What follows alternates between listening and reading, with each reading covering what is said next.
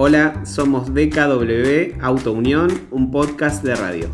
En donde sabemos cuál es el punto de partida, pero desconocemos el punto de llegada. Estamos grabando. Muy bien. Ahora lo Recording decís- in progress. Recording in progress. Ahora lo decís vos porque vos tuviste que apretar el botón Eh, ¿Qué? Recording in del progress. que estás grabando. Claro, Recording in progress. perfecto. En Porque un- cuando lo pongo yo, Sí. yo digo, estamos grabando. Pero esta vez empezaste. Bueno, recording in progress. Esperemos que se escuche esto. Hay dos cosas que cada día hago peor. ¿Hablar inglés? Hablar No, inglés. no hablas mal. Yo creo que hablo bastante Bueno. mal. Creo, bueno. Bien, O no, sea, si tengo que opinión, hablar, es mi ah, eh, opinión. si vos tenés tu opinión, yo tengo la mía. Y la otra eh, que hago bastante mal es leer. De hecho, eh, a mí me nominaron, la Asociación Argentina de Lectores del Orto me nominó para el lector del orto del año. Que Todo junto va, lector del Lector orto. del de- orto, sí, sí, esto es un concepto. Un trofeo. ¿Cuál es el trofeo? ¿Una medalla? Es un libro. Un audiolibro. No está mal. ¿Por qué le dicen? Ya está, no sabes leer. Fue. que te lo lea otro. otro. Perfecto. Sí, Es que eso se practicaba en el, en el secundario y en el primario. No, en el primario. en el primario. Que te decían, eh, a ver, eh, el capítulo número 5, sudor, frío, por la espalda. Que tenías que leer. Bueno, digo, no sé. Sí, sí, eso era más de primario. En el secundario lo que pasa es que como yo fui a una escuela técnica, después Hacían martillos. hacíamos martillos, entre otras ¿Cómo cosas. era el... ¿Cómo se le dice la parte superior del mar? Eh, que, vos, eh, que tuviste que hacer eso, la parte de arriba, el peso del martillo. todo, todo el martillo integral. E hicimos un martillo de pena, que es el martillo que tiene eh, como el pico inclinado, punta Ah. redondeada. Y después hicimos el famoso martillo bolita, que es el que tiene, que parece un- como una bolita, tiene una esfera en un, lo que sería el... Nunca vi ese martillo. Es el martillo más común que hay. eh, tiene, Bolita, boludo, no tiene una bolita. Ah, bolita. pero no es que tiene una bolita. tiene un- como una semisfera en una de las puntas, el otro lado es un cilindro. Ah, ya sé cuál es. Sí, ya sé cuál es. No es el más común, es más viejo. No, ese aparte Más sí, antiguo. lo hicimos en el torno. A mí me quedó como el culo. Es que no debe ser fácil, boludo. Yo pensé que me decías el que tenía la, la parte prisma, prismática de un, en un lado y la- el inclinado del otro. Ese es el de Ese pena. primero, el, el de pena. el de pena que lo hicimos a fuerza de limar y limar y limar. O sea, iban a limar. Sí, después yo, eh, bueno, cogí mucho con, durante la adolescencia Contando diciéndoles eso. a las chicas, yo las, con- las conquistaba diciéndoles, hice un martillo con una lima. Eso no, eso no es verdad. Es totalmente falso, sí. Falso. Sí, falso. falso Me imaginé que era falso. absoluta. Pero bueno, no quería tirártelo tampoco. Bueno. ¿Esto qué es? Iba a decir KCFC, pero es mi red social. El que está que quiere promocionar. Promocionala, No, promociona no, tu red social. Esto es DKW Auto Unión Podcast, el podcast. Podcast de radio. Este es un podcast de radio, es el episodio número, ¿Siete? es el 7, también el conocido como George Best, ¿Por qué? porque usaba el 7 en el Manchester Ah. United. Bueno, Otra vez vamos con esto de fútbol. ¿Te parece divertido? sí. Yo, ustedes oyeron que yo no dije nada. Yo no es que te traje el tema. Perfecto. Hoy estamos en, hoy nos reúne en vivo esto. Es Sí. decir, no estamos uno en, en En un lado y otro en otro lado, estamos en el mismo espacio, In bajo situ. el sol, con el calor. Hicimos, después vamos a subir a redes, eh, improvisamos un estudio. Un estudio. Correcto, sí. Muy bien te quedó, a mi gusto. Esperemos no se caiga nada. No, no se va a caer nada, no. La zapatilla está al sol, ¿eso está bien? Sí, no pasa nada. No pasa nada. Perfecto. No. Bueno, hay una zapatilla. Si reparásemos cada vez que conectamos muchas cosas a la zapatilla y no, No, claro, no, sí, eh, no cagamos. las conectaríamos nunca. Bueno, DKW Autounión, podcast de radio. Acá estamos. Vos sos Gonzalo Pavesi, yo soy sí. Leila Tanos. Leila Fernanda. Fernanda. ¿Sabía alguien esto? No sé si lo habíamos dicho. Es la primera vez. A veces alguna persona te dice Ferni. Ferni. Bueno, no, vamos a hablar. Bueno, ¿Qué nos junta hoy en este hermoso capítulo número 7? Es tu tema, así que voy a dejar Es que mi vos lo no, inicialmente habíamos eh, charlado sobre el miedo y Mm. la cobardía, pero me parece que podríamos tomar como punto de partida el miedo y ver a dónde llegamos porque Bueno, eh, en el... yo veo mucho papel resaltado acá. O sea que Sí, sí. Yo siento que Mucho. vos ya tenés el camino allanado. Yo te voy a acompañar entonces en este No, camino no, no, allanado. al contrario, no lo tengo para nada. Es No lo tenés hay mucho allanado. material, Mucho Eh, material, mucha bueno, hoja con mucha ganchito, hoja, como mucha, mucha cosa. hoja, mucha hoja. Eh, Se nota que tenés para imprimir, te digo. eh, Tengo una impresora Este es muy bueno. a disposición. Qué bien. Eh, porque yo empecé con una idea y después se fue bifurcando de alguna manera. Y seguramente cuando terminemos esto va a tener otra forma.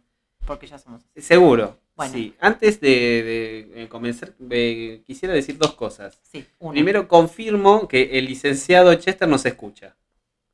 Ante la pregunta. Hola, licenciado Chester. ¿Habrá llegado al 7? No, ¿Puede que no, que no, iba, iba por el 4. Bueno. Iba por el 4. Bueno, esperemos tenerlo lo suficientemente interesado como para que llegue al 7. Y, Yo creo que el 4 y el 5, perdón, el 5 y el 6 están muy bien. Sí. Él lo que me dijo es, por ejemplo, el 3 lo escuché un rato y no me gustó. No, pero tienen que escucharlo hasta el final porque Spotify después te hace como una promedio y te dice, te, te dejaron el... pe- Tanta gente te dejó de escuchar a tal minuto. ¿Eso lo sabías? No, no sabía, no. Bueno, yo te voy a pasar la estadística después. Bueno, Entonces tiene que dejarlo andando de última, que lo deje Claro. prendido y se vaya. Bueno, mientras atiende un paciente que seguramente hay tres o cuatro pacientes que él seguro no escucha no cuando escucha. le hablan. Y Más se pone interesante. Un auricular con el programa. Sí. Bueno, y lo segundo que quería decir es, eh, ayer nosotros tuvimos la fiesta de fin de año adelantada en mi Sí. trabajo y nada, eh, quería decirle a Juan Caballero, Juan eh, Caballero. que ya somos fanáticos de Juan Tercer Caballero. capítulo que mencionamos a Juan, Juan Caballero. Caballero, sí. Juan Caballero con B corta, primero. Escuché el del 6. No llegué a hacérselo escuchar porque fue una semana complicada. Bueno, no me importa, boludo. Pero es una tarea que yo quiero agradecerle a Juan Caballero en serio las palabras de ayer. Y ¿Me la el- compartir? Porque yo también formo parte en, de este... en privado. En privado. Después yo lo voy a contar. Yo para el capítulo número 8, lo primero que diga va a ser lo que dijo Juan Caballero con B corta. Bueno, nada, eh, somos, ya estamos fanatizados casi con Juan Caballero, quiere decir que eh, necesitamos muchas más personas como él en todos los ámbitos de la vida. Bueno, no empieces hablando de algo que después no Pero vas a revelar porque no, en- hay un público que Por- nos está te lo cuento por DM. Bueno, entonces, Bueno, el, Miedos. el tema de hoy, sí, un poco es partir de, de lo que nosotros, de alguna manera, eh, calificamos como el miedo y ver si llegamos a la cobardía o a dónde Bueno. arribamos. porque por podemos ahí- forzarlo para ir a la cobardía si queremos y nos parece, así que no hay problema, podemos pensarlo. Sí, porque a medida que avanzaba la semana, eh, yo pasé por algunos estadios diferentes y los últimos tres o cuatro días me anclé en un disco que a mí me gusta muchísimo, A ver. eh, que es de ya de finales de los 90, que es This is Hardcore de Sí. Pulp, que a mí me parece un disco fantástico porque se incon- inconscientemente no eh, sí que después lo vinculé a sucesos posteriores que me, me- me pasaron no tiene nada no tengo nada en común con el cantante pero em, Nadie tiene nada en común con el cantante. eh, no pero a mí me gustaría que la pilcha me quedara a mí como, qué como le tipo- queda distinto, sí.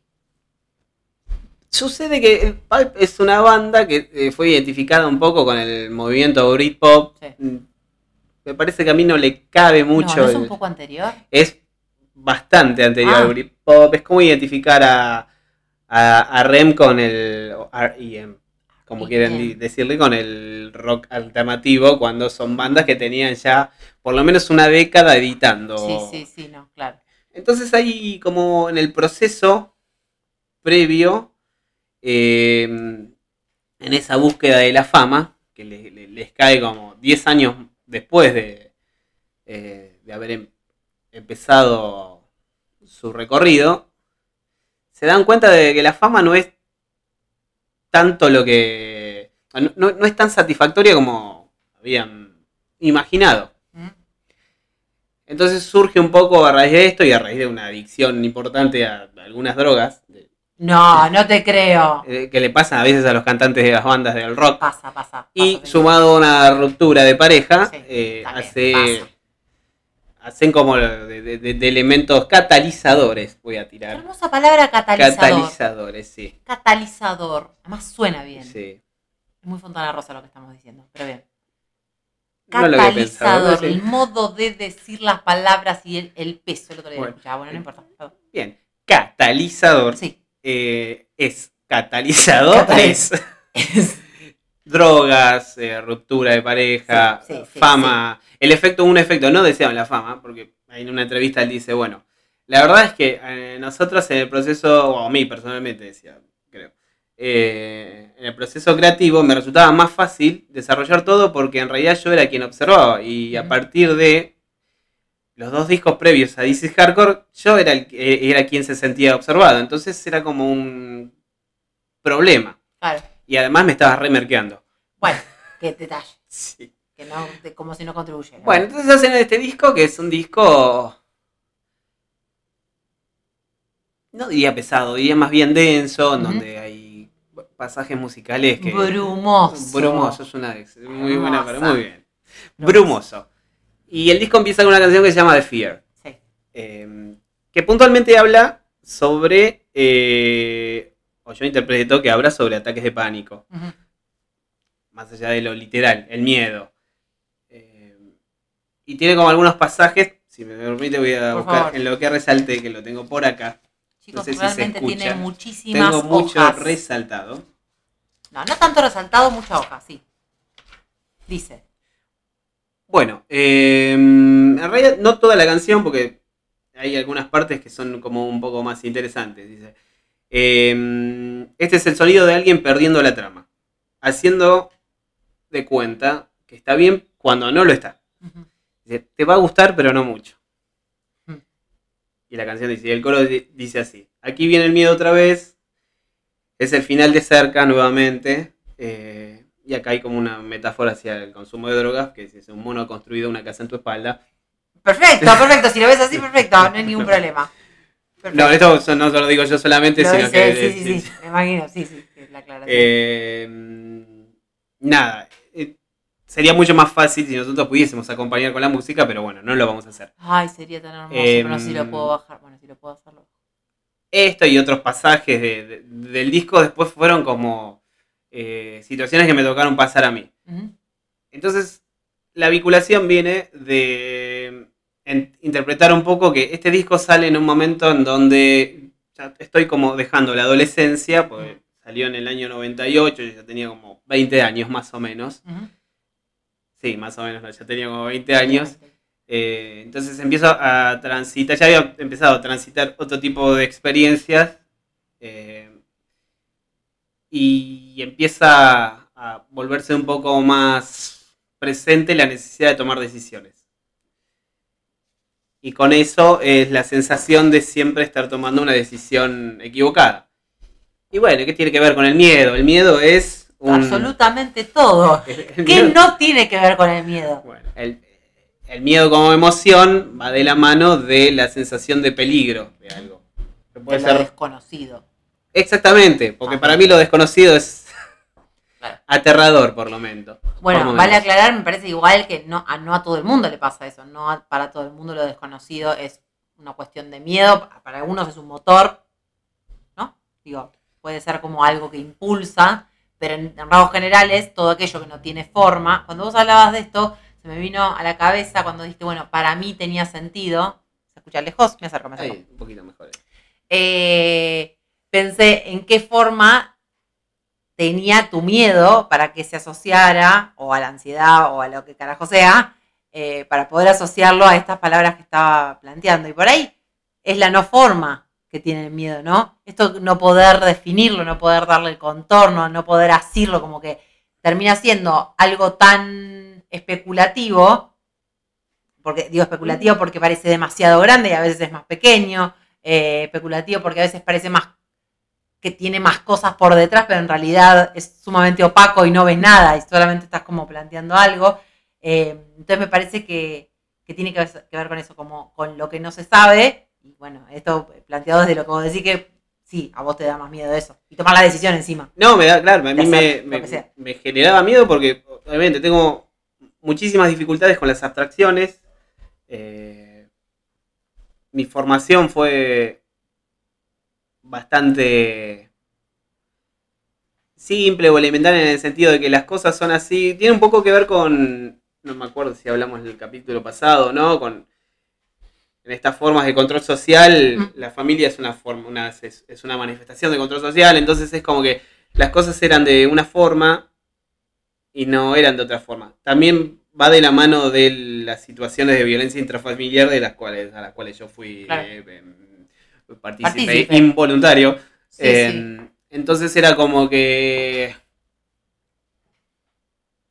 por ahí se, se puede asociar más a, sí o al concepto del mandato. Es como hay que eh, la vida tiene como este tray- un trayecto determinado y no, no es admisible eh, buscar algún camino alternativo. Mm. Entonces a mí me pasaba eso, era como que las cosas tenían que ser de una, sola, de una, de una manera determinada y no podía resolver nada que estuviese fuera de ese libreto. Eh, y a partir de ahí es cuando, bueno, eh, al, interactuar con otras personas se, se- se presentan situaciones no previstas y cómo resolverlo. Bueno, eso generaba una sensación, lógicamente genera incertidumbre eh, y por supuesto miedo, porque era algo absolutamente nuevo, fuera de contexto, eh, sobre lo cual había que accionar. No, Sobre todo los. Perdón. Sobre todo los míos hay que accionar. Pienso en. Que por ahí. Porque vos decías esto de, bueno, eran cosas que me generan incertidumbre, que yo no podía comprender, que estaban por fuera de lo que yo conocía. Bueno, ok. Eso es lo que nos pasa en medio que a O sea, ¿a- ¿existe una persona que no tenga miedo? ¿Acaso? Porque siempre hay un algo por- eh, que, que no está dentro de lo que conocemos. Eso sería como una instancia, la primera instancia.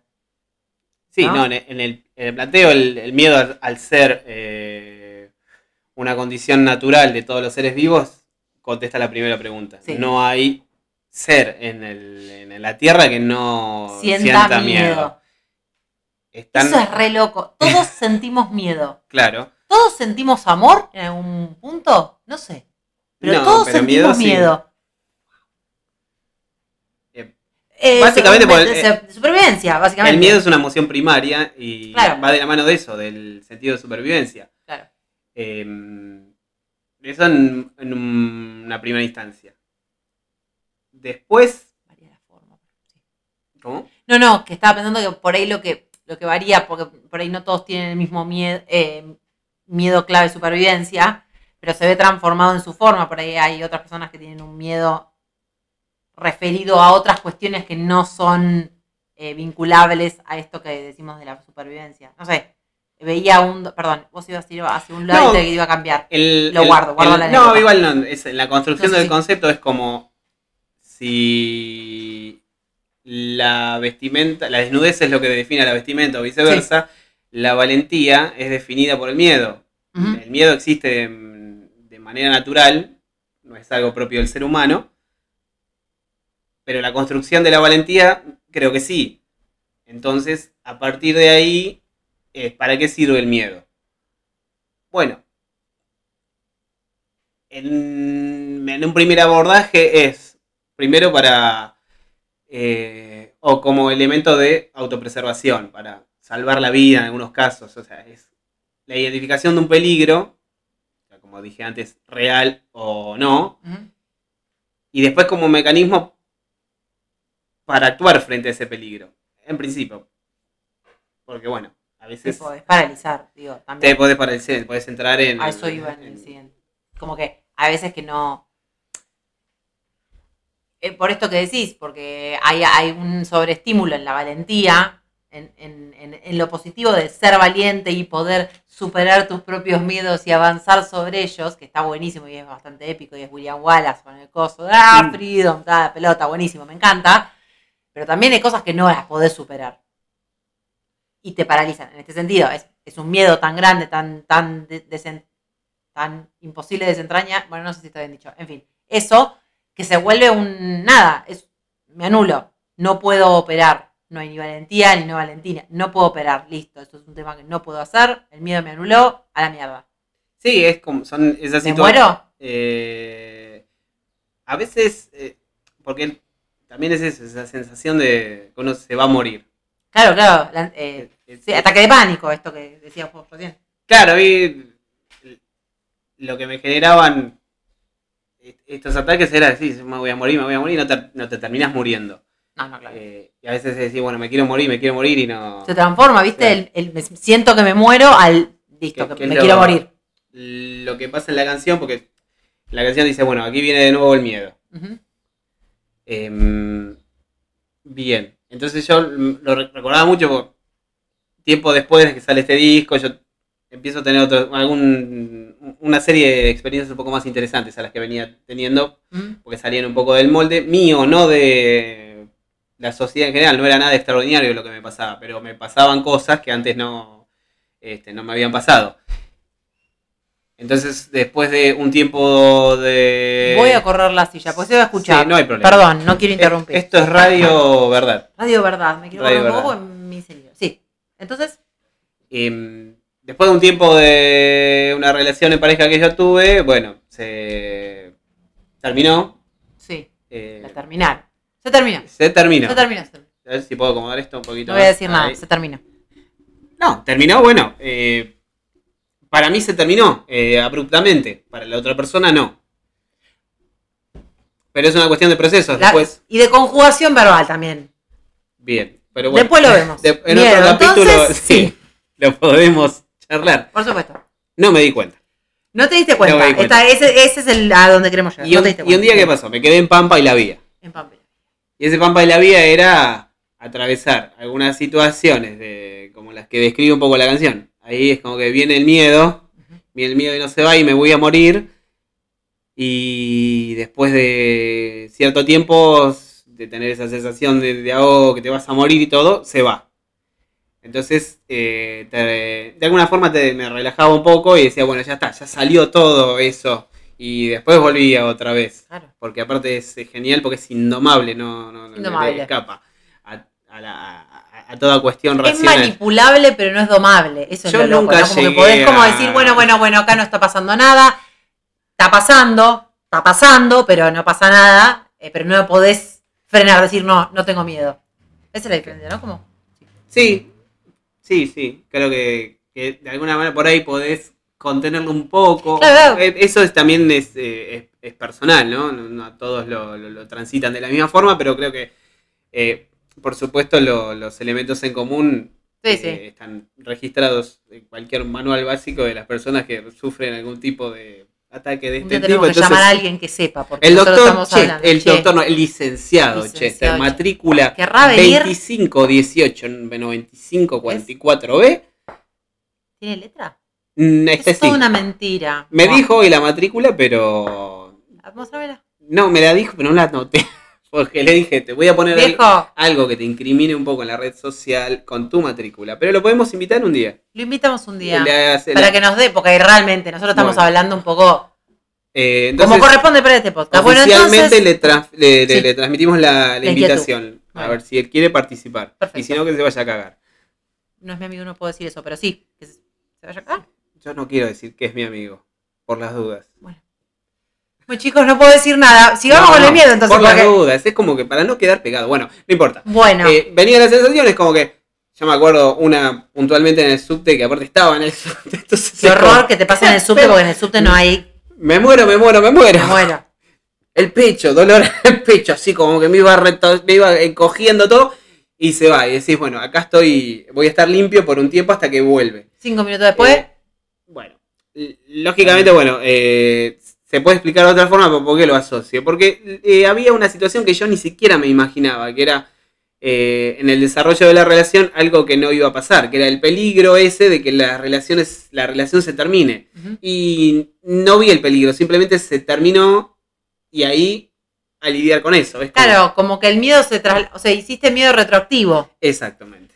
Como todo el miedo que tendría que haber tenido, ahora lo tengo todo acumulado, post, sin la persona a la cual le pueda derivar eh, las herramientas propias para eh, sobrevivir, ¿no? Sí. Porque digo, el miedo vos dijiste al comienzo de esto, eh, te permite sobrevivir ciertas situaciones como de peligro. Bueno, si la situación de peligro era darte cuenta que las cosas andaban un poco mal y en ese momento el miedo no estaba, le faltaba la pila, no sé, no, no estaba cargado, no había dejado cargada la noche y te llegó en retroactivo, tenías un paquete de miedo que ahora no, no se lo podías aplicar a nadie, solo era aplicado a ti mismo, no lo podías controlar y tampoco podía ser operado para sobrevivir de nada. Todo lo contrario, limitaba tu propia supervivencia. Claro. Entonces, un paquete de mierda, o sea, devolvemos esto. Sí, no, no, no era como una situación un poco más eh, ostensible en donde, bueno, vos por ahí tenés que eh, cruzar un puente que está medio deteriorado y debajo del puente hay un río lleno de pirañas.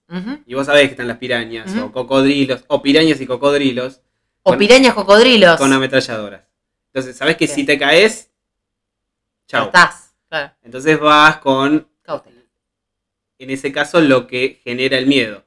La cautela suficiente o el cuidado suficiente para pisar en esas tablas que vos consideras que están en condiciones de aguantar tu peso y un montón de cosas hasta que cruzas del otro lado y el miedo desaparece porque te alejas de la geografía del peligro. Sí. Qué linda frase, ¿eh? Hermosa. La- dijimos- la geografía No, no, no te puedo grabada, del minuto 25-43. Pero bueno, no sé si a vos te pasó alguna vez La algo... geografía del. No, Esto general, decís. Lo de... Sí. O alguna otra experiencia con... Sí, lo que Yo- pasa. Yo voy a correr la silla también. Córrela, se va a córrela. escuchar la Me parece que está mejor el ángulo, ¿viste? Como que la- en diagonal está mejor. Eh, no, me pasa que me parece que reconozco en mí algo distinto, que es que el miedo a mí eh, rápidamente me hace pensar más rápido y operar. Yo no sé si está bien, igual. No, no sé si pensar más rápido, pero quiero decir, operar rápidamente, como que a la mierda, esto hay que resolverlo, ya saquémoslo. Y eso, para, eh, digo, suena todo muy valiente, muy, como decíamos recién, muy William Wallace, qué bien, qué bien, cómo opera. Mm, Pero me parece que en estos casos, a diferencia por ahí de lo que te venía pasando a vos, es que esa velocidad para, para reaccionar, para operar, para percibir y, directamente eh, hacer uso de ese miedo para revertirlo, a veces te hace tomar decisiones de mierda, ser, en algunos contextos, un poco vehemente, un poco volátil, eh, ¿no? Eh, entonces, me parece que eh, importante en esto que planteas, que esa, esa, mm, eh, ese miedo eh, o, que, o que uno tenga herramientas para poder reconocer esa geografía del miedo, ¿no? Es decir, bueno, ¿este qué rango de miedo es para ver cómo yo puedo llegar a responder? Ah, estoy, estoy diciendo, Sí. estoy poniéndole cabeza a algo que es muy difícil de ponerle cabeza cuando tenés un dolor de pecho en un subte en donde no entendés más nada. Estamos hablando de extremos igual.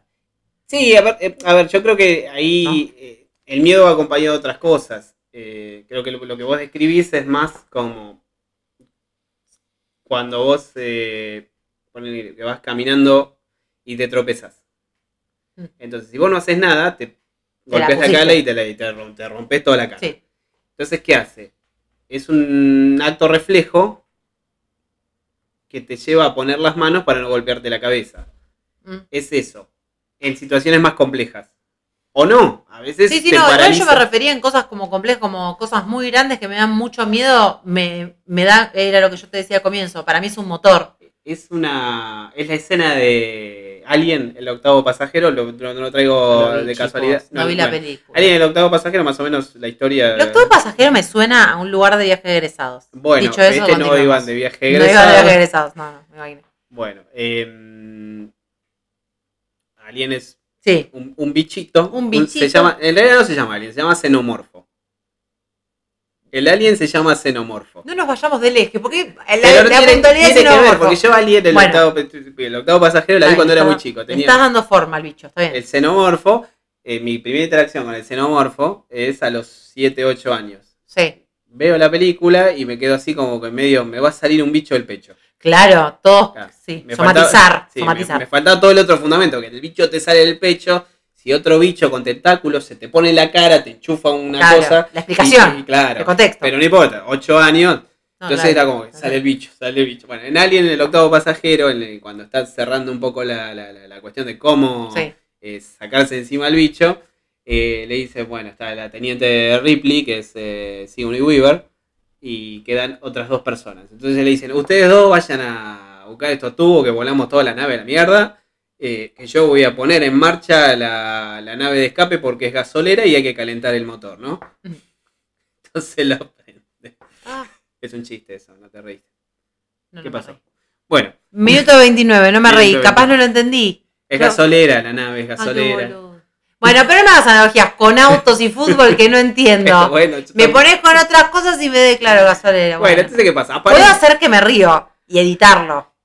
Y mete una risa, un efecto No, de no, risa. no, no, acá no, está todo verdad. Es todo verdad. Chicos. Si no, si no, digo, no Es pego como el chiste, cuando no quedás viendo chiste. no reís. No, no me reí, perdón. Bueno, tenía que reírme en esa parte. Bueno, Isa, No. la próxima es risas. Abajo, viste que en los programas de, de radio te ponen carteles indicándote cosas. Como corte, pim, luces.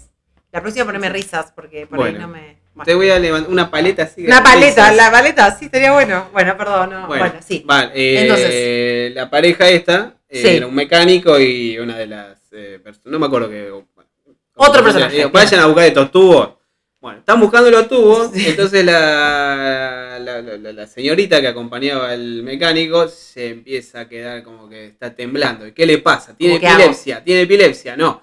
Le aparece el xenomorfo. Lo agarra al mecánico, lo hace Verga. trizas. Y bueno, yo iba a decir verga, pero lo pensé y dije, estoy. Bueno. Bueno, lo hace verga. Ay, pito, sí. Y ella se queda como paralizada con el miedo. Y vos le, instintivamente cuando ves la, No, ves la primera dale. decís, corre, boluda. Corres, claro. sí. No corre. Y el bicho, la- Sí, es una película, está bien. Pero, ¿a quién no se le ha parecido una rata? No, sí, automáticamente. No, lo entiendo perfecto. Una rata. ¿eh? Pero No estamos cosas- hablando de un xenomorfo. Claro, bueno, sí, es verdad. Es que eso tiene que ver con cosas puntuales, decime. O, o, o, o- sí, o proyecciones que uno tiene, la rata no te puede hacer nada. Es un, bueno, sí te puede morder, pero diría que te llegue, que te muerda mucho. Bueno, pero lo que quiero decir es, en términos generales, eh, eh, aplico más a situaciones de miedo como motor. Sí. me parece que la opacidad de algunas situaciones me da más valor para si sale mal o le pifió, tener justificativos. No sé si se entiende. Es decir, mi miedo se ve minimizado porque digo, es tan opaco el miedo, no sé qué puede pasar. Y no sé, tanto no sé, que si sale todo mal, no lo sabía. ¿Cómo iba a saberlo? El miedo como un lugar dentro de todo positivo. Bueno, sí.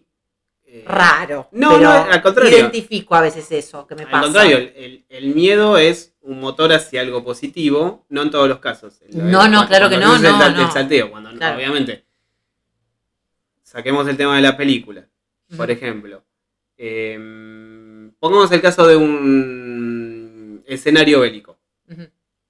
Primera Guerra Mundial, gente en trincheras, gente del otro lado en trincheras, tierra de nadie, se empiezan a cagar tiros, entonces alguien dice, muchacho, tienen que ir corriendo todos con sus rifles y bayonetas a tomar. Vayan.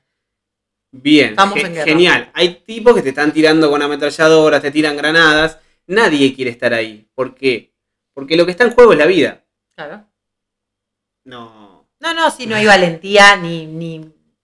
Entonces, bueno, ¿cuál es la. en ese contexto? En donde hay una película que recomiendo que se llama Senderos de Gloria de Stanley Kubrick, que trata un poco. un poco de esto. eh, es, bueno, si ustedes no van, le- les hacemos una corte marcial y los condenamos a muerte.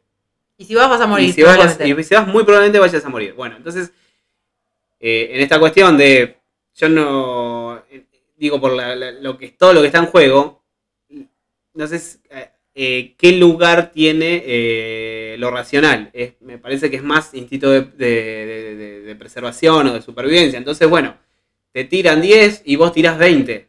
No es que sos... Pero claro, sí, sí. Igual lo que te decía es, eh, razonándolo ahora, no creo que tenga que ver con un raciocinio.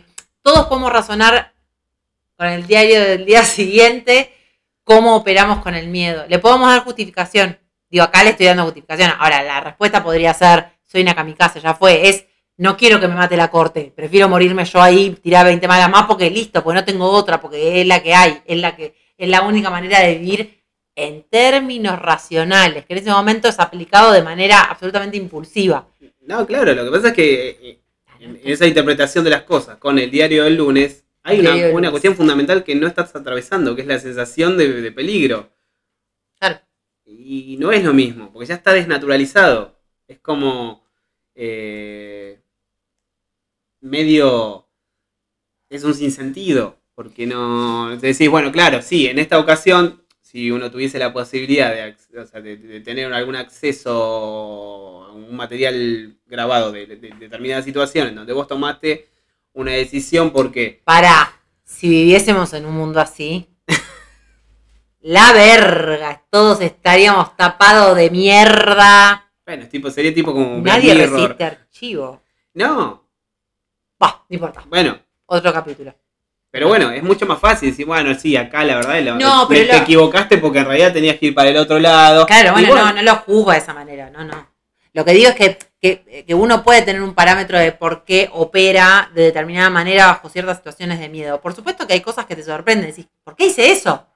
Pero quiere decir, en términos generales, podrías decir, a ver, si me conoces a mí y conoces a mi otra hermana, sabrías que en situaciones de miedo reaccionaríamos de manera distinta. Ahora, obviamente no podemos predecirlo. ¿Y podríamos justificarlo? Sí, podríamos justificarlo. En el momento, obviamente podría cambiar, podría cambiar. Pero hay ciertas condiciones que hacen que determinadas personas, aún siendo miedosas, puedan operar de una manera o de otra. ¿Vos crees que hay una conexión entre eso? Entre el ser miedoso y cómo se. cómo enfrenta uno a esas situaciones de miedo y el desenlace? Fue un poco clara la pregunta, puede ser. Por ejemplo, yo miedosa, Sí. yo tengo miedo, yo soy muy miedosa de todo, de enfermarme, de que alguien se muera, de que todo el tiempo estoy con mi compañero diciendo, che, escucha, cuídate, cuidado, cuidado, tomate esto, cuidado, cuidado. Pero sin embargo, no soy de las que dicen, no lo hagas. No, no vayas, no te tires, no, no, lo, no, hacelo. Pero primero tomate una pastilla, pero hacelo. Eh, no es lo mismo una persona miedosa que es, no, no lo hagamos. No, no lo hagamos, no vayamos, no, no, ¿no? Digo, son dos situaciones de... ¿Te No, parece que condiciona una a la otra? Condicionar en el sentido de. ¿Es lo ¿en qué mismo? sentido? No, La porque- la miedosa que no, no. porque lo segundo se, se asocia- se asocia más a la cobardía. A la cobardía. Y está mal, está mal vista la cobardía.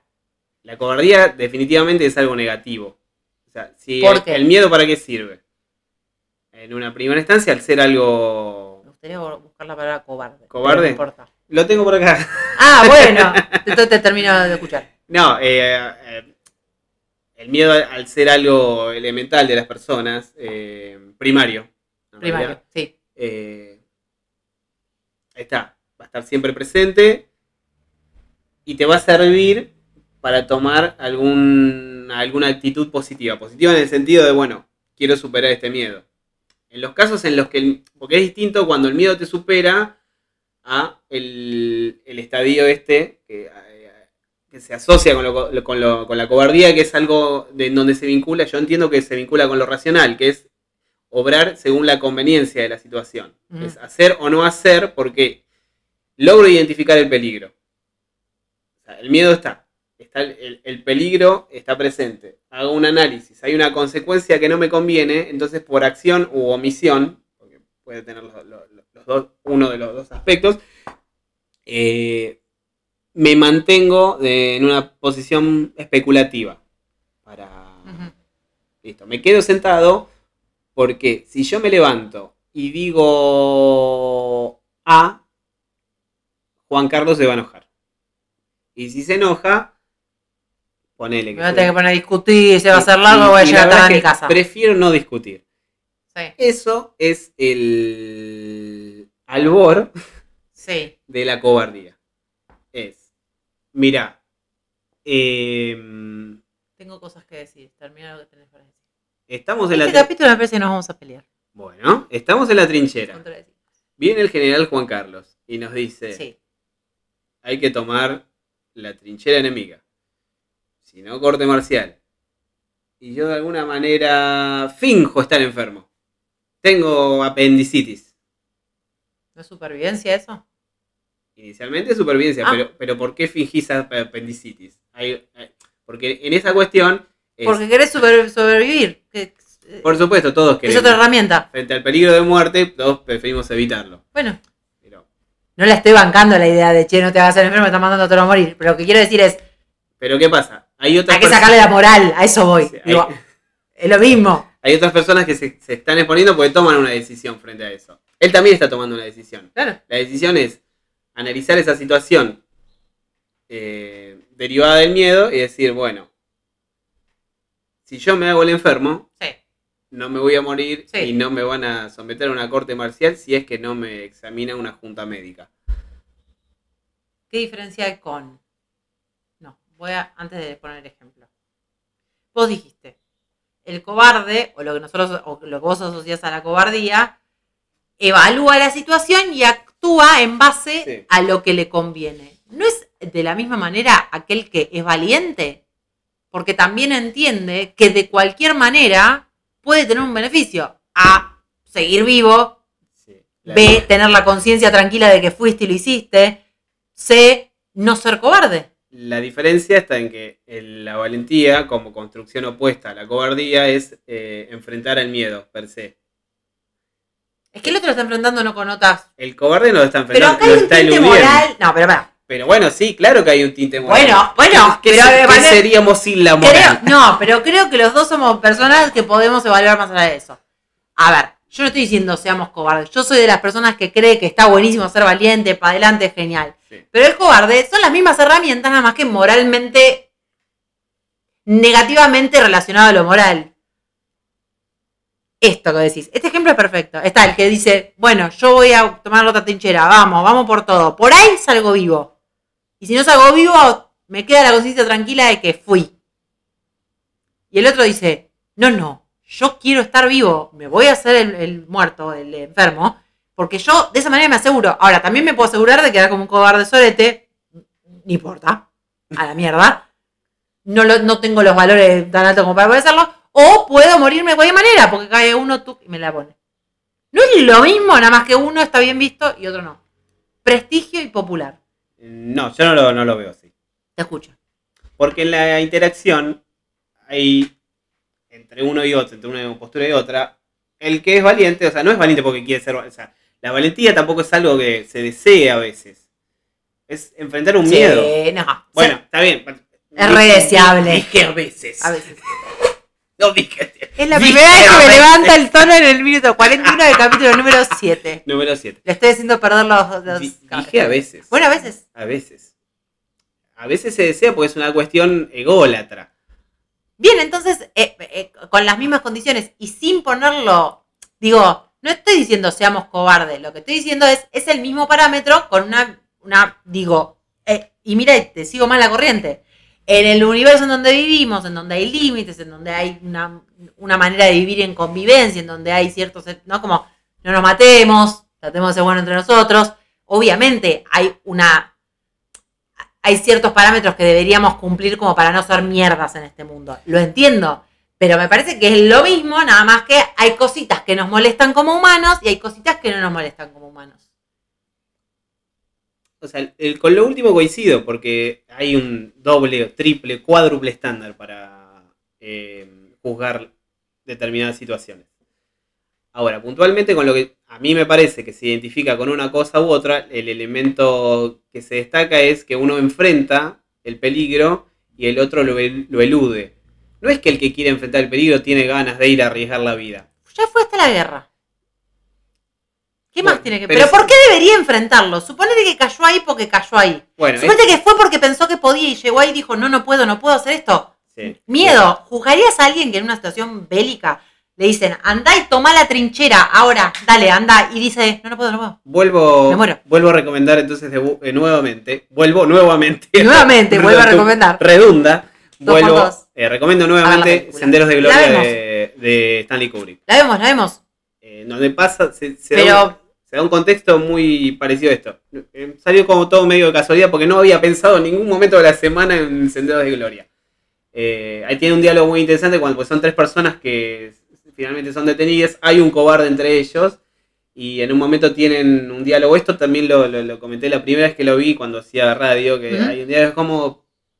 eh, eh, ¿Qué preferencia tenían con relación a la muerte? Entonces se, se debatían si preferían que fuese una bayoneta o que fuese una explosión. Y todos coincidían que querían que fuera rápido Rápido. que también es una un, indicativo de, de- de esta cuestión de- del miedo. Un, leí en algún estoy leyendo muchos ensayos. Muchos ensayos, Estoy leyendo mucho muchos papel. ensayos, sí. No está acá, pero eh, que se identifican en algún momento eh, más hacia el siglo XVIII, XIX, que el miedo a la muerte en realidad se asociaba más al miedo de ser enterrado vivo por alguna situación de catalepsia. Sí.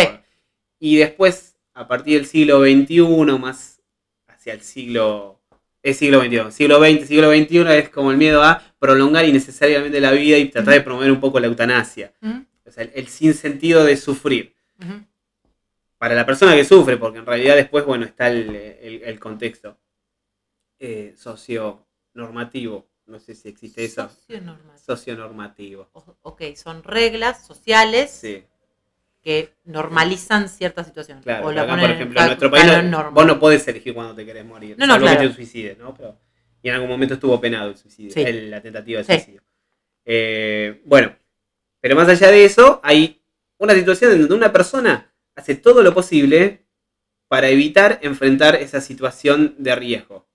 Hay una cuestión racional sobre las consecuencias del peligro real.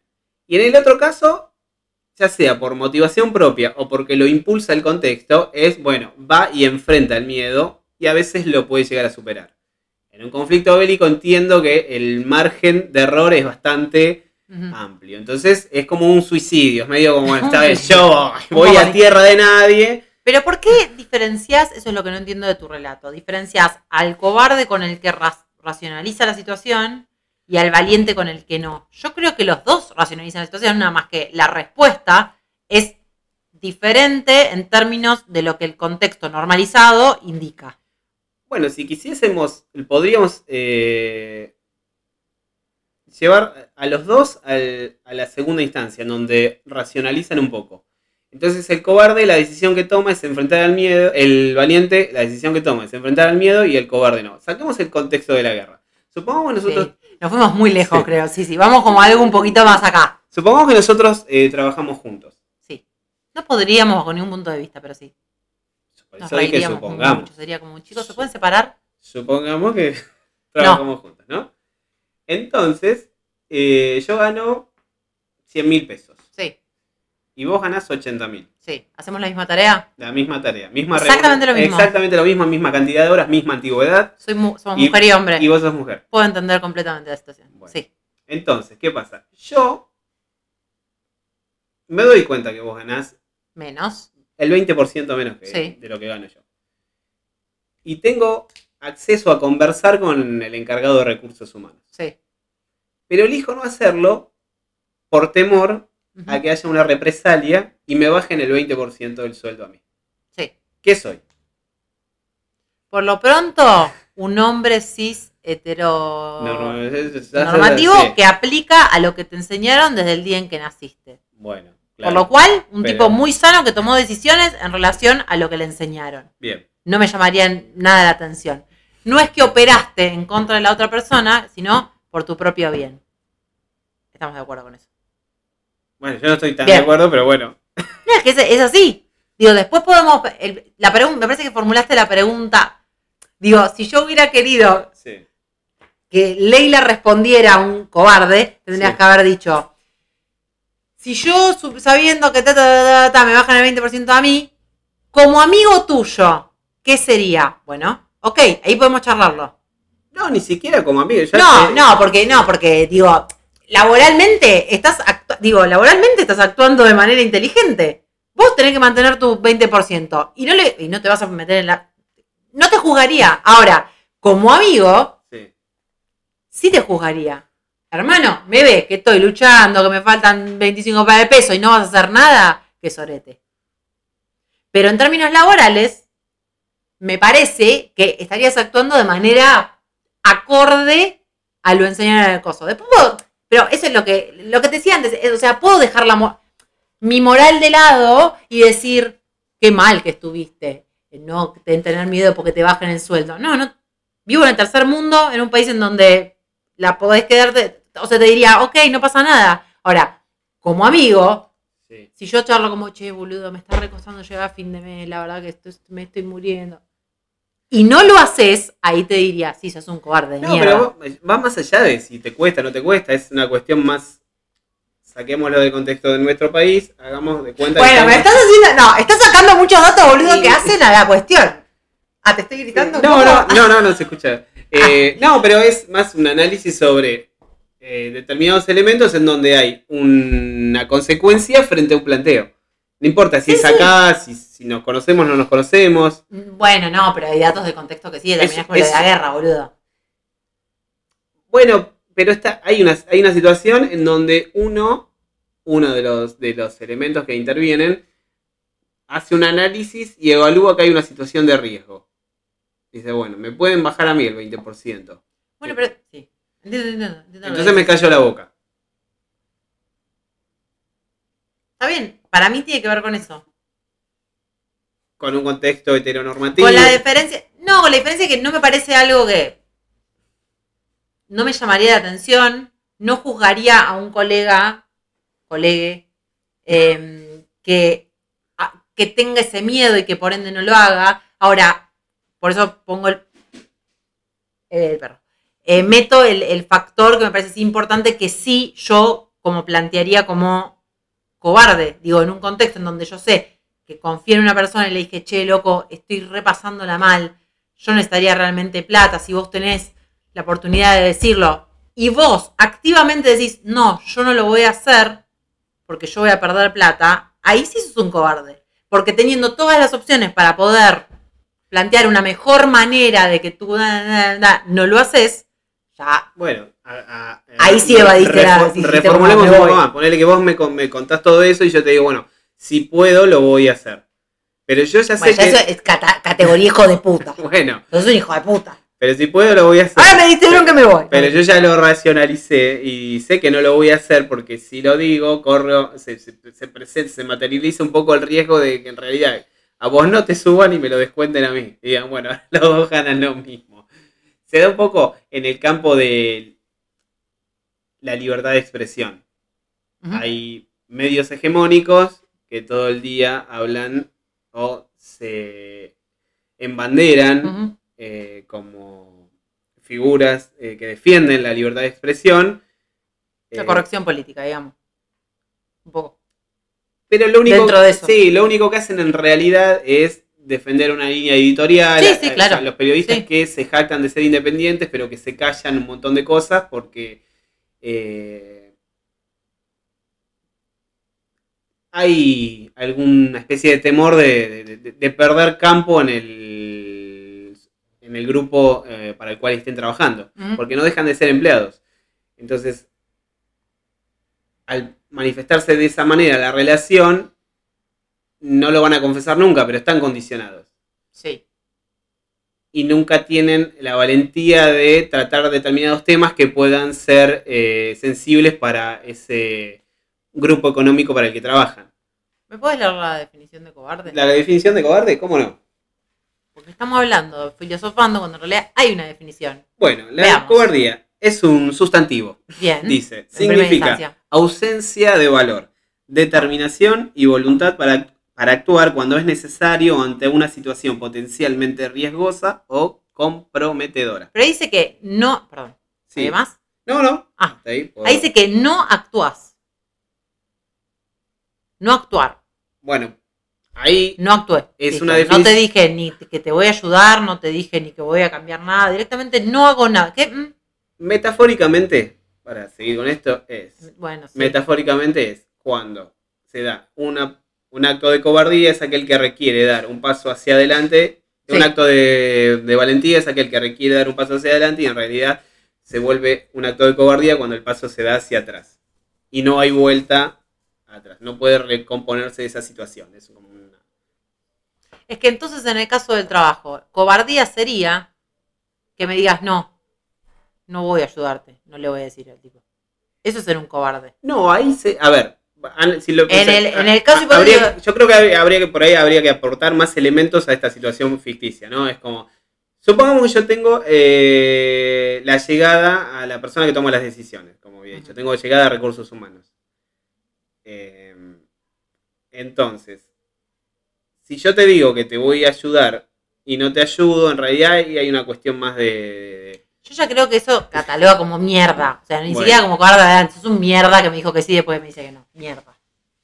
No es ni miedo eso, eso es ser Sí. mala persona, porque digo, activamente estás diciendo, dale. A la mierda, no. Me fui del micrófono, perdón. No, igual se escuchó, creo. No, bien, bien, pero eh, lo que digo es, eh, dentro de la línea. Sí, perdón, vos Sí. estabas por ir a algún lugar. No, eh, a ver, Tengo contacto con el gente tengo, de tengo recursos contacto humanos. con recursos humanos. Eh, pensemos el caso en el que yo eh, puedo hablar con recursos humanos y puedo lograr que a vos te aumenten. Y yo no lo hago, es una cuestión. Pero Sí. que no tiene que ver con la cobardía, porque no hay ningún riesgo para mí. Supongamos Bueno, el riesgo supuestamente era que te bajen. en- en el- en- es como un, un apéndice de- de- de- Ujú. del, del ejemplo.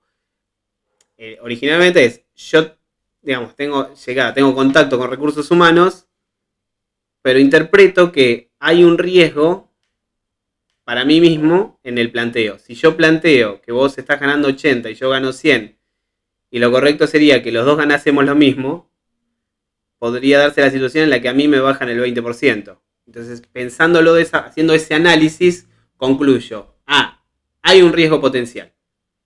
Potencial. No cierto. Y yo puedo perder el 20% haciendo esta gestión para que vos ganes el Más. 20% que te iguala a mí. Entonces digo, no, mejor no. Más vale pájaro en mano que un 20% menos. Bueno, ahí teniendo medios para llegar y hacer un planteo, ¿por qué? Porque la situación lo exige, porque ahí sí donde, es donde tenemos que poner determinados valores. Porque sin los valores, en un contexto social, Dijo no... valores. La definición decía valores. Vale, también yo El también. valor, decía. Bueno, si estamos en un contexto colectivo, sin los valores no tiene, eh, como- por lo menos para mí, no tiene mucho sentido porque son las reglas del juego. Las reglas del juego a partir de, las cuales nosotros erigimos una sociedad un poco más ajustada a esos valores. Si vamos a hablar de, si vamos a, poner en, en un lugar excelso a la justicia, lo justo ahí es que los dos, por hacer lo mismo, ganemos lo mismo. Entonces, en torno a esos valores, yo lo que tengo que lo que debería hacer es plantear el- e- ese margen de, de- de injusticia que se presenta, en que yo estoy ganando el 20% más por hacer lo mismo simplemente porque yo soy hombre y vos sos mujer, o nos percibimos como hombre y mujer, para ser Sí. un poco más precisos. Muy Eh, bien, sorprendida. Bien. Entonces, teniendo la llegada y pensando todo eso, eh, representándome ese, ese riesgo a que, bueno, van a ganar los dos lo mismo, 80 mil. Digo, no, mejor yo me quedo callado y que si se lo aumentan, se lo aumenten porque, bueno, se les pintó. Pero yo no voy a poner en riesgo mi sueldo. No, yo lo entiendo, pero me parece que son conceptos que son muy difíciles de colocar dentro de una grilla de juicio. O sea, ¿quién dice que alguien es cobarde y quién dice que alguien es valiente? A eso voy. Vos lo estás asociando a una categoría de, justicia que me parece que es, muy subjetivo. Yo puedo considerar que alguien es cobarde fuera de este concepto, de este, de este ejemplo, que tal vez puede ser que tenga como ciertas características de cobarde la persona que haga eso y, evite cierta situación. Puede ser, sí. A mí me parece injusto, me parece un montón de cosas, no sé si es cobarde. Pero digo, me parece que, que no son categorías tan fáciles de como de, de delimitar como para poder asociarlo a lo que es justo y a lo que no lo es. ¿no? Como la justicia no es gris en algún punto. ¿O crees que sí? Y ahí, te abrió otra puerta a los minutos No, 58 y yo ver, primero, la justicia no existe. No, bueno, en términos de lo, lo- Pero- lo- lo- el bien y el mal. Pero si lo planteamos en, en términos de equidad, que sí es algo que existe. La, la equidad que nos, que, que nos marca en este caso, que si los dos hacemos la misma tarea, tenemos No, la misma bien. antigüedad. Sí, sí. Eh, pero entiendo que hay casos que es más fácil de hacerlo y otros son más difíciles. Por supuesto que Por la categoría de los conceptos, digo. pero por supuesto, eso es un- eh, Porque si fuera tu hijo el que está en la trinchera, yo no quiero que se muera. qué, qué bien que tuviste en decir no- que estaba bárbaro, estuviste bárbaro, fuiste muy valiente porque fuiste hasta ahí, lo enfrentaste y te volviste, está muy bien. Pero yo no quiero, a ver, o le dirías que es un yo- cobarde. No podría, a ver, porque ahí, ahí está, es como Ah. lo mismo del elemento cuando vos tenés encima el peligro y tenés que resolver. Es medio difícil sin ese elemento fundamental hacer eh, algún análisis más o menos justo. Entonces, ¿qué pasa? Lo primero que quisiera es que mi hijo no fuera a la guerra. Sí. Entonces, lo segundo que quisiera es que si va a la guerra no se muera, que no se exponga innecesariamente. Sí. Ahora, ¿qué pasa? ¿Cuál es el chiste de la humanidad? Es que hay un montón de cosas que no dependen de nosotros. Sí. O sea, que van a pasar. Es que, por lo menos, gran parte de las personas van todos los días a trabajar. Entonces, hay un montón de personas que en igualdad de situaciones no ganan lo mismo que el otro. Bien. ¿Por qué se da? Bueno, claro, hay un contexto heteronormativo que viene de. que viene de hace un montón. En, don- en donde ha, indicado que la- mujeres, vamos a simplificar, no, Sí, sí, las mujeres. Las mujeres Todas aquellas personas que se consideran no mujeres.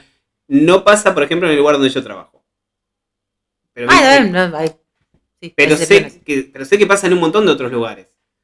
Eh, en donde también hay, no solo, por ejemplo, el hecho de ser mujer, el hecho de ser extranjero también te pone en ese lugar. En donde vos no ganas lo mismo que un argentino nativo. No, es que lo entiendo, pero lo que digo es, si fueras, si, si eh, no sé, si tu mujer se entera de esto y te dice, no, está bien, escúchame, no, te, no perdamos plata, tuviste bárbaro, cerrá el orto. claro, porque No, no, no, yo no sería esa persona, pero quiero decir es, puede ser que alguien tenga una categoría distinta de la moral y de lo, de lo justo y de lo bien, que no esté dentro del cobarde y del valiente, o que el cobarde y el valiente estén como enrocados. Entonces, me parece que a eso voy, como que estipular que hay una sola moral y que todos nos regimos por esa moral y decir que eso es lo que determina si es valiente o es cobarde, depende de un montón de factores que lo hacen un poco una bolsa de gatos. Siempre digo bolsa de gatos. bolsa, siempre decimos, porque todos los capítulos decimos bolsa de gatos. Bueno. Le, le podríamos poner bolsa de gatos. La temporada 1 Temporada 1, es bolsa, bolsa de gato. ¡Oh! Bueno, después Sí. estipulamos cuántos capítulos va a tener. No, hay. Por eso digo, cuando vos construís un, un conjunto, un colectivo social en torno a determinados valores, por supuesto que las interpretaciones son individuales. Pero hay algunas situaciones que Sí, no seas sorete. ¿Estamos de acuerdo? son más evidentes que otras. Y es lógico porque el- en la forma en la que se van desarrollando las sociedades hay determinados miedos que se acentúan más que otros. ¿Y qué pasa? El miedo es la guarida del cobarde. El cobarde se escuda en el miedo. Sí, obvio. No digo, yo he sido una persona cobarde en un montón de situaciones. eh, para conmigo mismo, por ejemplo. Pero no me parece mal. Me parece humano. Eso es lo que digo. Me parece que es una manipulación bastante pedorra del universo, del- de, lo que decíamos, de la sociedad Pero de claro. control, de decirte ser cobarde está mal. Bueno, sí, no está bueno, la verdad que no se siente bien, pero tampoco Sí. es, pero es humano, es lo que pude hacer en ese momento. Si no te estás mintiendo y sos un sorete de mierda No, yo- yo- que hace el mal. ¿no? Yo creo, en realidad, es, sí, obviamente es, es propiamente de- de- del ser humano, está, pro- está estrechamente vinculado a lo racional. ¿Por qué? Porque vos trabajás sobre determinado riesgo, o, o sobre determinada situación que vos eh, eh, evalúas como riesgosa, pero con tiempo. Y tomás una dirección, en un sentido más conservador. Es, a mí me ha pasado, yo he trabajado en algunos lugares mucho tiempo en negro y por miedo a no perder el trabajo, no me he callado la boca y he Sí, seguido obvio, trabajando. Muchos, Lo que haría todos. un montón de personas. ¿Necesariamente me hace una persona valiente? No, por supuesto. ¿Por qué? Porque conceptualmente lo que debería haber hecho era enfrentar esa situación de miedo. El miedo es el miedo al despido. Y plantear, bueno, mira, yo necesito estar eh, en- bajo el marco de una relación laboral formal. Bien, sí, no, te he hecho, no te he hecho. Me ha costado mucho las veces que lo planteé. O sea, es como que fui con muchísimo cuidado, con muchísimo miedo. Eligiendo hasta cuidadosamente las palabras con, las Ujú. cual- con las cuales me ex- expresaba esta necesidad. Eh, sí. ¿Podemos encontrar un terreno común? Porque me parece que no vamos a llegar. Estamos en el No. minuto 103 no vamos a llegar a 103. una conclusión. Pero me parece que podemos llegar a un terreno común. Es decir, pues imaginé a vos yendo con mucha cautela, tratando de tomar toda tu valentía en decir, che, loco, ¿te parece si podríamos, tal vez, te- te pare- no sé si te, te viene mucho inconveniente, que una plata del sueldo por ahí tal vez esté en blanco? No te pido todo, un poquito. Bien, ¿qué hubiera pasado si el desenlace hubiera sido una mierda? ¿Esa valentía tendría el mismo valor?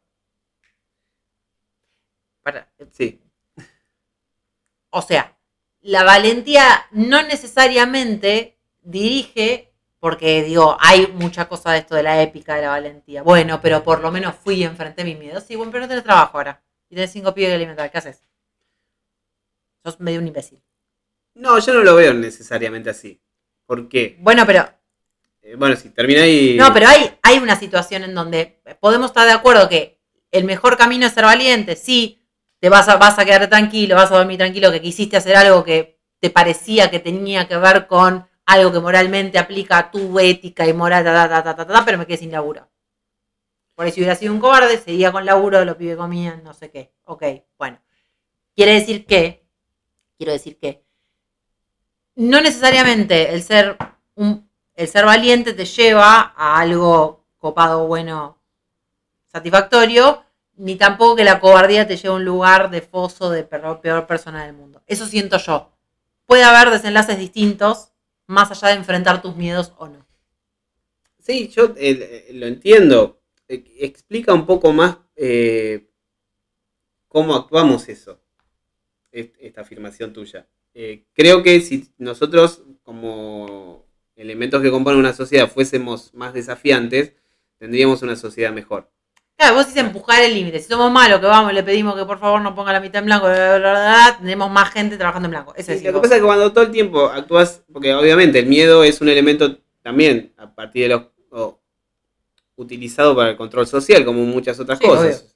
de una. El principio de las construcciones normativas son es, el miedo a una sanción. La palabrita, boludo, eso es un cobarde, listo. Este, Cagué. te vas a quedar sin trabajo. Es muy complicado en, nuestro contexto quedarse sin trabajo, sí. Pero por miedo vamos a dejar de ser para obedecer todo el tiempo. ¿Qué sentido tiene? Porque Estoy totalmente de acuerdo, pero lo que quiero es lo que quiero es quitarle el peso de demonio a esa cobardía. Porque me parece que si no es alimentar esta, esta gestión del hay que ser valiente ante todo, a pesar de todo, porque lo bueno es luchar contra. Está bien, sí, es un mensaje hermoso. Digo, lo dice una persona que va, ¿qué hay que hacer? Vamos, hay que romper todo, que vamos todo, no hay problema. Pero me parece que también hay que ser consciente que hay ciertas palabras, ciertos eh, dispositivos muy bien colocados para que entendamos que la persona que está en la trinchera y si hizo el boludo es un cobarde verga, o el que se quedó en un trabajo en negro es un forro porque no fue a hablar y un cobarde ponente. No, no, Quiero como que sacarle un poco el peso. Por supuesto, yo coincido que no hay que demonizar el, término. cobarde. Ahora, también hay que contextualizarlo. Totalmente. Hay situaciones en donde no puede pasarse por alto un acto de cobardía. No, está bien, estamos de acuerdo. Eh, ponerlo, o sea, analizarlo sobre contexto. Lógicamente, lo que les vuelvo a recomendar, Senderos de Gloria. Más. Voy a ponerlo ya en la descripción porque. A nadie le gusta estar en un conflicto bélico, sobre todo porque los soldados son carne de cañón. Lo que pasó con Malvinas, por oh. ejemplo, por parte de no los pobres pibes que mandaron a enfrentar a uno de los de la, con pizza de pollo, boludo. Eh, una de las Fuerzas Armadas más preparadas del mundo con armas que no servían para nada, eh, no hay. Primero, o sea, tampoco los interpreto como eh, héroes porque no lo son. son fueron víctimas de. Personas sometidas a una situación de desigualdad absoluta. Los otros, los otros que estaban acá. Cobardes. Esos son los cobardes. Esos son los que mandan a. El cobarde es el que, en, ese contexto, en un, en un escenario bélico, es el que está sentado en un sillón, en un salón muy cómodo, exponiendo. Sí, pero estamos de acuerdo que eso no hace a los pibes valientes. No, para mí no. no, no transforman en héroes. No, son, para mí siempre fueron víctimas de. Sí, sí, cayeron en la trampa, punto. No, está perfecto. Y, eh, estamos de acuerdo. Podríamos analizar, Malvinas es un, es un tema muy interesante. Muy salvado. Y muy eh, contemporáneo. Sí. Pero bueno, porque el tema de un conflicto bélico es algo, algo que nadie desea. Porque los que se exponen eh, son los que menos responsabilidad en la generación del mismo. Eh, sí, sí, claro. Eh, entonces, bueno, por supuesto que si a mí me tocara ese contexto es primero que no me manden, si me mandan no me quiero morir.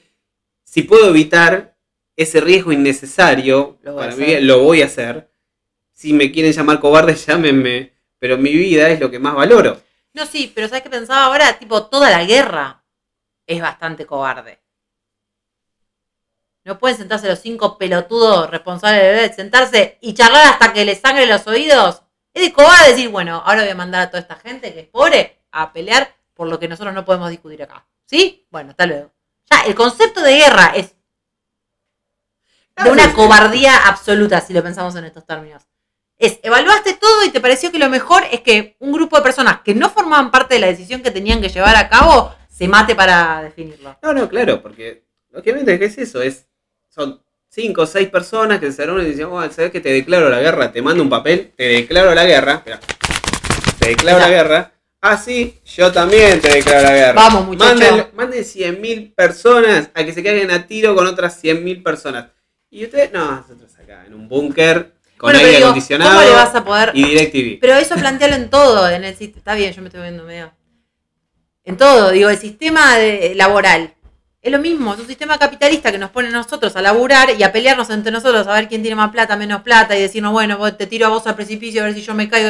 Y los de arriba son los que dicen, y sacale este pelotudo, este gil que me vino a preguntar si le podía dar más plata a la tarada esta. Sácaselo. Es lo mismo, es la guerra. Entonces no puedo, me parece que definirnos a nosotros que somos los muñecos, los boludos de, de turno, y somos cobardes o valientes ante una situación que es claramente la cúpula de la cobardía. Bueno, sí, Gente que trabaja para nosotros. Deja que se peleen. Tirale un pedazo de carne y que se peleen entre ellos, que el feminismo, que el sueldo, no nos importa. ¿Cuánta goma hay que quemar? Tanta, listo, va. No, en ese contexto, en ese contexto, o sea, sí, en donde, bueno, sí, es preferible, es- es- el, el razonamiento es preferible el 100% que el 20 menos, se transformó en una norma. La Claro. norma que se identifica con la autopreservación. Ahora después está el pensamiento sobre lo otro, cómo es que llegamos a esta situación y qué es mejor, seguir en este alineamiento en donde todos agachamos la cabeza y... Pero por supuesto, ahí entonces prendamos fuego todo. Seamos valientes y prendamos fuego todo. Bueno, Hay que salir a la calle sí, para eso. Pero es que es una cuestión de. eh, es como un despertar que necesita la sociedad. Darse cuenta dónde Sí. está ubicado cada uno. Es el muy, ser, huma- es el muy ser humano, no sé si la, ya la sociedad, no sé. No creo que tengamos un punto de unión en donde vamos todos para allá. El ser humano tiene que en algún punto despertarse y decir, ¡Ah! Pero a mí me están manejando del centro del orto. Perfecto, bueno, buenísimo. Voy a hacer lo que se me cante el orto. Chao. Dijiste centro del orto. Mm, Un minuto once. Un minuto, entonces, bueno. podemos Yo te digo. sí. Bueno, Porque yo podría hablar cinco horas más, pero me parece que. No, no, dejémoslo así y después. creo que no dijiste ni el 2% de No, las cosas no, que quería montón de decir. cosas Pero ahora. eran muy buenas las. eh, ¿Cómo se llama? Los ejemplos. Igual yo creo que, pará, tendríamos Sí. que haber puesto en su momento algún ejemplo de la vida cotidiana. Ya no miedos con este tipo, con estas estructuras tan grandes, sino miedos como. No como enfrentarse uno mismo, ir a terapia. Por ejemplo, digo, tiro estas, ¿no? Como para que sigamos pensando. Porque es así, ahí no dependés de mucho más. Como que es un miedo que tenés que enfrentar. Es o me cago muriendo, o enfrento lo que me está pasando, o. Bueno, sigo en la mierda, no sé. Ahí hay otro monstruo. Digo, es otro capítulo, siento yo. Lo- el miedo que, que tiene que ver no con estructuras externas, sino con Sí, eh, esos miedos invisibles. ¿No? Esto que decís vos, el, el pecho, el, el tren, el subte. ¿Qué hago con esto? Salgo del subte, me quedo en el subte. Pienso que tengo que desactivar esto. ¿A quién le hablo? ¿Qué le grito a la, a mi ex? ¿Qué, le- ¿Qué hago con esto? Me quedo en el molde. ¿Qué es quedarme yo en el molde? que no le Activo. grité a nadie. No le a mí, a mí en el minuto 41. Te levanté la voz, te levanté un poco la Bueno. voz. Te levanté la. ¡Te levanté la voz! Esto es para, para la que nos dijo que. Te dije que era Pinamar. Pinamar. Qué fuerte esa cita. Bueno, es un chiste interno, no lo vamos a revelar. Eh, no, sí, es. eh, eh, volviendo al tema de, de Palpa, sí, ya por ahí cerramos porque nos sí, estamos sí, cerramos, cerramos. Un minuto 15. Es como que también cuando vos deseas mucho algo y viene ese algo y no te satisface o no es lo que vos esperás, no sé si está vinculado con el miedo o con alguna otra situación, es como ese miedo al éxito. O sea, de- desear ser exitoso, pero después cuando te cae el éxito no sabes qué hacer, ¿eh? sí, es esto, me desnaturaliza. Eh, hay un montón de cosas que sí podemos hacer en un lado B. Sí, tenemos final- dos lados B. El lado. B del capítulo anterior, que me parece que lo requiere, Sí, porque, y este. O sea, lado B del 6 y lado B del 7. sí, Porque tenés un montón de cosas porque para antes decir. los discos venían lado A y lado B. Cassette, El cassette también, sí. ¿te acordás? Que te venían escritos. Un minuto 14. Eh, recordemos las redes sociales. Las, no, es la. La. Arroba de KW Autounión Podcast. Podcast. Eh, ahí tienen fotitos, cositas, se pone lindo. Por ahí hacemos un cafecito, no sé. Vamos a ver, Vamos a ver esto, a ver si ponemos un cafecito que no sabemos. No sabemos. Y tenemos el Instagram abierto de ¿Le acá. podemos poner un porrito? No, te, porque te aparece. Yo quise, yo quise cambiarlo, no un porrito. Pero quise cambiarlo y no pude, porque es así el nombre. El cafecito, no se le puede poner un charutín. Nosotros podemos ponerle lo que quieras ahí. Un charutín. Yo perdemos público. Está mi madre escuchando. Ah, tu mamá. Mamá, no fumamos porro. ¿Tu mamá no fumaba marihuana? No sé, mamá. Contestanos. No sé Mi mamá no fuma marihuana. Mi mamá de. No sé. Pero- mm, no sé. No sé. Bueno, después le preguntamos en vivo. Eh, y vos, y que te sigan a vos. Yo no fumé nunca marihuana. Arroba. Fui fumador Yo no voy a pasivo en algún contestar esto. recital. No voy a contestar esto. No, no te estoy preguntando, digo, eh, yo nunca fumé marihuana Bueno, me alegro. de manera activa. Siempre fui fumador pasivo. Eso puede revertirse, estás a tiempo, todavía estás vivo. Pasivo, siempre pasivo, sí, yo también. ¿Qué querés? De Bueno, tanto lo voy a pensar. Eh, la semana que viene te digo si fumas o no. si voy a fumar o no. Bueno, bueno, bueno, estás a tiempo. Hasta el último segundo de vida te pueden poner un tic Un y ahí, ahí ves. Bueno, no estamos haciendo apología a eso, porque estamos dentro de una estructura Spotify. Acordate lo que decía Yuya. Así nos vamos a ir, dale, a ver. Droga, droga, muera, Muera la, droga. Que si lo ponías atrás, Al decían revés. que era una canción Sí, satánica. decía, el demonio viene y te Bueno. el demonio viene y te garcha. Si acá pones al revés, eh, también hay un mensaje. Bien, bueno, si vos rebobinás, hay todo un mensaje Sí. Bueno, nos despedimos. Nos despedimos y nos encontramos la semana que viene. Dale, Chao, chao. chau, chau.